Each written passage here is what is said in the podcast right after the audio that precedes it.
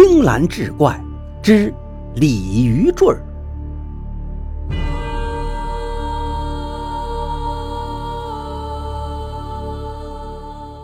话说舵州有一个戏班，班主龙桂华有一个女儿叫香香，眉心中长有一颗红痣，与挂图中的观音菩萨极为相似。因这个缘故，戏班子里每逢有神仙戏。这观音都是由香香来演。戏班子曾经在舵州总兵汤显安的府上演过一出《观音收童子》。谢幕戏上，香香扮的观音脚踏莲花座，莲花座悬空浮起，观音手扶玉净瓶，目光祥和，座下的莲花花瓣徐徐展开，祥光四射。小童子穿红装扎小辫，腾着浮云也飘向空中。汤总兵的老母亲看得入迷了，对汤显安说：“这观音呀，真是神了，跟他梦里的观音菩萨一模一样。”不久，汤显安的母亲病逝，汤总兵在舵州西郊山陵造了一座豪华的陵墓。头七那天，汤显安请来了班主龙桂华。要戏班在其母坟前搭台唱戏，龙桂华很生气，他认为戏是演给活人看的，演给死人看那不叫阴戏了吗？龙桂华是拂袖而去，这算是与汤总兵结下了嫌隙。这一年，舵州一带一年多没下半滴雨，农作物颗粒无收。恰逢皇帝南下游玩，路过此处，见百木枯零，田野荒废。对汤总兵说：“这满目荒凉，让朕心寒呐。”随行的藩僧达达苏对皇上说：“贵国民间素有龙王显灵一说，今天下太平，唯独这龙王不行云不雨，定是那龙王酣睡不醒，休眠在这波平浪静的舵州河了吧？”皇帝听了，并不以为然，汤显安却如同捉住了救命稻草。当晚，皇帝睡至半夜，迷迷糊糊听到有人在召唤他，便合衣起身。他看见窗户兀自开了，窗前飘来一朵祥云，祥云中立着一个人，分明是身穿白衣的观世音菩萨。只见他单纯清启道：“今舵州大旱，只因有个叫香香的女子，竟然假扮本座。”时常扰乱龙王视听，龙王怪罪下来，禁闭了雨期。今本座手上有张图，便是那香香姑娘，唯有用它寄雨，方能开尽雨期，重降甘露。说完，把手上的卷图扔进窗内，祥云散去。皇上连忙伸手去捉，果然接住了一个物件这一捉，他蓦地清醒了，见拿在手上的却不是什么图，而是自己腰间的一个鲤鱼坠儿。翌日，皇上把这个梦境说与那范僧，范僧转身对汤显安道：“皇上此梦做得及时，不然舵州百姓岌岌可危了。当下务必要依皇上梦境行事，用那个名叫香香的女子寄语。”随后，范僧又对皇上讲道。既然皇上的鲤鱼坠在梦境中变为香香姑娘的画图，请皇上把玉坠交与汤总兵用于寄语。这皇上也是头脑发懵，就解下了腰间的鲤鱼坠，交给了汤显安，嘱咐道：“切不可劳民伤财。”言罢便离开了舵州。原来汤显安贿赂藩僧，让其做法促使皇帝得梦。便是要治龙桂华的慈禧之罪，汤显安立马派人去捉龙桂华的女儿香香。戏班子当时正在汝南的急需上拆解戏棚，不料被一队人马包围了。汤总兵喝道：“皇上有旨，选用民间女子香香寄语。”荒唐呀，荒唐！龙桂华拦在官兵面前，官兵一拥而上，把龙桂华推搡开来，捉走了香香。戏班子的人眼看着班主女儿被捉走，又逢了这旱灾，顿时是树倒猢狲散，各自奔逃。龙桂华又急又怒，昏死过去。舵州河边，法师开坛寄语，官兵押着香香，香香胸前挂着那枚鲤鱼坠垛州百姓也是求雨心切，都木然地看着这场祭雨的仪式。法师把几道符用桃木剑挑了，焚烧后便扬扬手，官兵便将香香沉入了垛州河。水面上是波澜不惊。在垛州河底有一对朱家兄弟二人正在潜水挖蚌，突见河面上沉下一物，细看原来是一个好看的姑娘，身上绑着一块巨石。哥哥朱大赶紧用刀划开绑在石上的绳索，弟弟朱二在前引路，一前一后在水底把姑娘偷偷的救出来。求雨仪式后，舵舟仍旧是滴雨未落。法师被千夫所指，慌乱之中竟道：“定是有人坏了求雨密咒，供奉龙王的女子必然出了差池。”于是汤总兵命人下河捞人，果然只寻到了那块大石头。于是风声四起，百姓也跟着附和，都道：“这下坏了，天谴了。”朱大听到了舵州市面上的诸多传闻，这香香自然不能再在舵州出现了，便用一种鱼鳔做成的面胶敷在香香脸上。没过几天，那鱼鳔胶就成了一张人皮面膜，把香香的容貌彻底改变了。香香感于朱大、朱二的救命之恩，因担心露面会害了朱大、朱二以及连累父亲龙桂华，便断了去意。安心地住在朱家。不久，他与朱大日久生情，便嫁与朱大。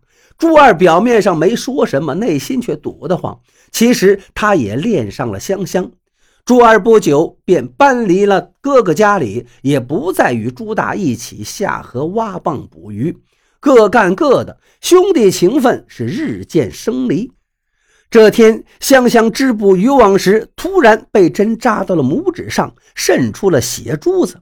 有一滴被香香无意中沾到了腰间挂的鲤鱼坠上。顷刻间，香香感到腰间晃动，似有什么东西在争个鱼死网破一样，忙伸手去摸，手上却并无他物，只是腰间的鲤鱼坠热得烫手。香香预感到出了事儿，一定是朱大。他赶紧跑去赌房，喊出来朱二。原来朱二搬离朱家后，便沉迷赌场，算朱二还有点良心，速去舵州河，在他们平日下水的地方潜入河中，果然见哥哥朱大沉在河底。朱二费了九牛二虎之力，才把朱大拖上岸，算是捡回一条命来。这天，赌房来了一个大佬，赌技高超，横扫本地赌徒。朱二也着了大佬的道，输光了家底儿，还欠了一大笔赌债。大佬带了几个打手要朱二还钱，朱二人穷志短，是扑通跪地求大佬宽限几日。那朱二便潜入朱大家，把香香藏挂在腰间的鲤鱼坠扯下就跑。朱大回来听说后骂道：“老二真是穷途末路，肯定是抢去典当了。”香香却摇头道：“若是去典当了还好。”只怕去告发你坏了官府的求雨呀！香香此话一出，朱大顿时吓得呆愣在原地。果然，朱二出了门，便跑到了汤总兵的府上。朱二说：“有天大的秘密献上。”汤总兵传朱二觐见。朱二道：“大人，若小的讲出这个秘密，求大人赏些银钱。”汤总兵点了下头，朱二便把朱大救走香香一事添油加醋说了出来，只是忽略了自己也参与其中。可怪的是，朱二找遍了身上，也不见了那个鲤鱼坠的踪影。好在汤总兵没让他拿出证物。汤总兵并不相信季语，只是为了报复龙桂华。看来香香是被救了。汤总兵一声令下。速去把朱大和香香缉拿归案，众兵丁领命而去。朱二眼巴巴地等着赏钱，汤总兵却让兵丁把朱二轰出去。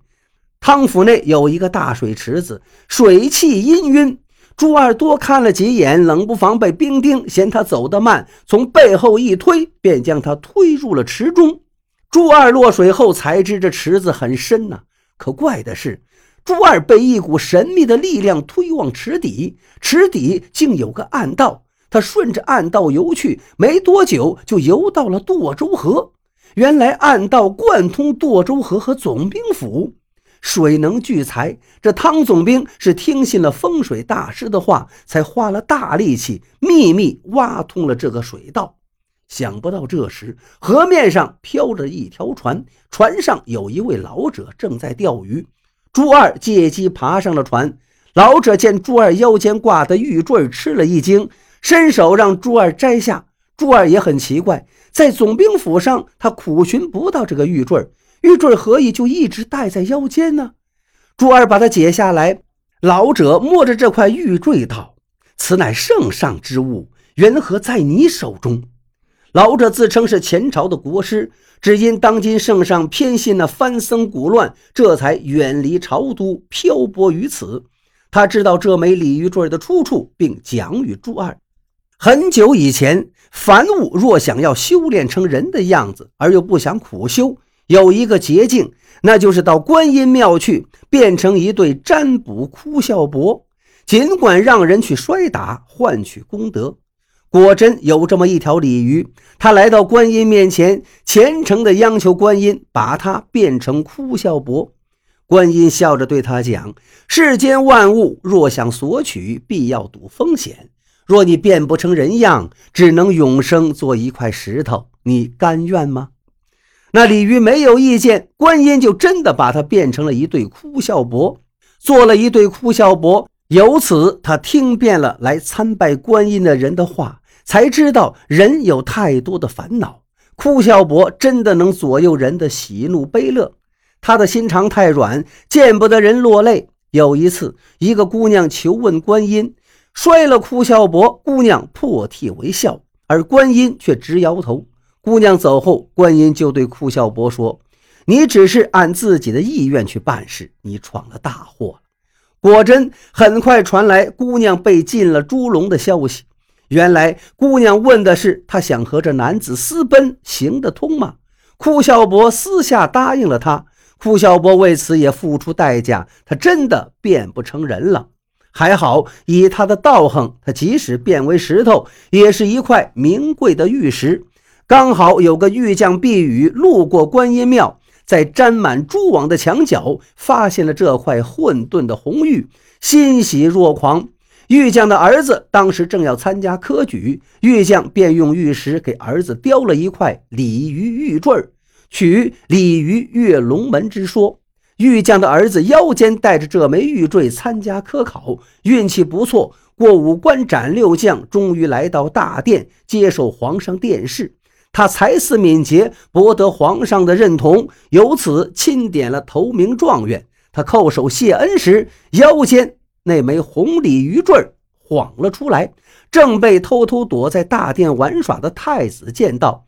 太子还是一个顽童，却看上了这个玉坠，便摘下来玉坠送给了小太子。他想不到，这小太子后来竟当了皇上，竟然还带着这块玉坠。这是一块灵玉呀！朱二能逃出总兵府，必是这块灵玉所助。拜辞老者之后，朱二方想起汤总兵已命人去拘捕朱大和香香了，他悔得肠子都青了，便火速赶回朱家。家里早已是人去楼空。原来赌坊大佬寻不到朱二，便到朱大处拘人。想不到香香一眼就认出这个大佬就是他父亲龙桂华。那几个打手员都是戏班子的师兄们。香香喜极而泣，撕下脸上的鱼鳔胶，恢复了容貌，把自己得到朱大相救之事相告。龙桂华本来万念俱灰，他也耳闻了香香在河底失踪，便抱着一丝信念，和几个不愿散伙子的戏班子成员四处打听，以赌博为幌子寻女儿是真。这时怕朱二去报官坏事，众人赶在官府到达之前已离开了舵州。倒是这朱二。从此后，痛改前非，洗心革面，腰挂鲤鱼坠，得此神助，几次三番从汤总兵的库房内偷出大量金银珠宝，通过水池中的暗道运出总兵府，兑换成米面，送给受灾的舵州百姓，解救了饥荒。